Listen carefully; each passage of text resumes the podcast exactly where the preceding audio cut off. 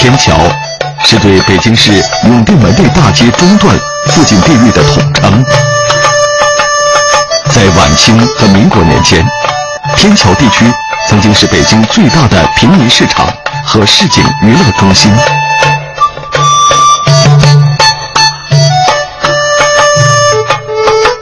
北京的前身是元朝的大都城。元朝在建立大都时，按照中国古代建设都城的规则，在城的四郊分别建立了四个祭坛，其中天坛在南郊，地坛在北郊，日坛在东郊，月坛在西郊。到了明朝永乐年间，明朝廷重修了城南天坛，并在天坛的西面修建了山川坛，也就是后来的先农坛。据史料记载。在元明及清前期，北京城南的天桥一带多为积水沼泽，水多塘满，积水就顺天坛以北一条明沟蜿蜒流入护城河。这条东西走向的明沟，恰好阻隔了封建帝王赴天坛祭天的道路。为此，明永乐十八年，人们在正阳门正南大道上，横跨排水明沟，修建了一座石拱桥。小址就在今天天坛路西口、天桥南大街北口和前门大街南口之间的位置上。由于这座石桥是皇帝祭天专用的，是天子所走之桥，故被称为天桥。天桥为单孔汉白玉石桥，形状大小近似今天什刹海的银锭桥。桥长约八米，宽约五米，东西两侧各五根栏柱。柱顶雕成莲花骨朵状，桥孔圈上中心部位雕有龙头以镇水。石桥平时禁止通行，一般人只能走两侧的木桥。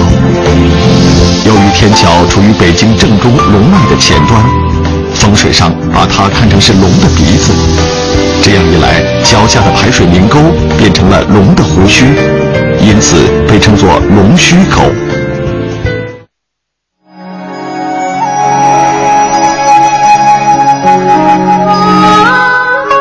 朝对元代的大都城进行了改建，在城的南部修建了外城，这样呢，天桥地区就成了北京城区的一部分。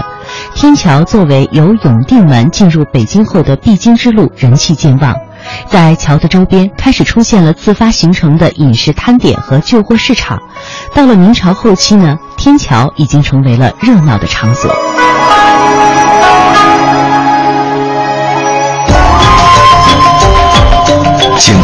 天桥的中心区域常年保持有一批社会底层的流动摊贩，形成了贩卖低档日用百货和食品的固定市场。由于朝廷不向这里的摊贩征税，市场迅速扩张。卖小吃的、旧货地摊儿、剃头挑子、拔牙修脚的江湖郎中应有尽有。一些民间艺人也纷纷来到天桥，说书。唱大鼓，说相声。对了，这回呀倒是省心。耍大刀，变戏法，还有摔跤、开硬功、耍中翻，各自拉开场子摆摊卖艺。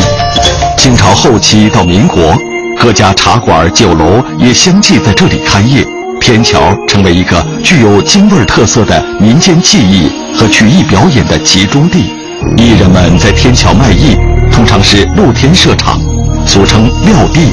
撂地的江湖艺人常常是一边说一边练，以招揽观众收钱。有的武术硬气功艺人还会在表演时出售自制药品。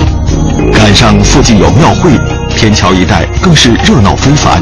逛天桥看表演。吃小吃已经成为北京民众最喜爱的休闲活动。除了武术杂耍，天桥也是许多民间说唱艺人的发祥地。说唱艺人最初也是露天撂地或支大棚演出。清朝末叶，一批说书茶馆和戏园子、大鼓书馆相继建成，为一些演技高超的说唱艺人提供了较好的现役谋生场所。例如，就是著名京剧女须生孟小冬，以及后来的评剧表演艺术家辛凤霞、相声大师侯宝林等，都曾在天桥演出过。清朝后期到民国初年是天桥的全盛时期，在这期间，由于城市发展，北京城南的水系萎缩，加上皇权凋零，天桥的那座只供皇帝通行的石桥也逐渐变成了地区继续发展的障碍。一九零六年，为了整修正阳门至永定门的马路，天桥上原来铺设的石条被拆去，天桥变弯。到一九二九年，为了方便有轨电车行驶，天桥的桥身被修平。一九三四年，由于展宽马路，天桥两旁的石栏杆被全部拆除，实体的天桥从此不复存在。然而，作为一个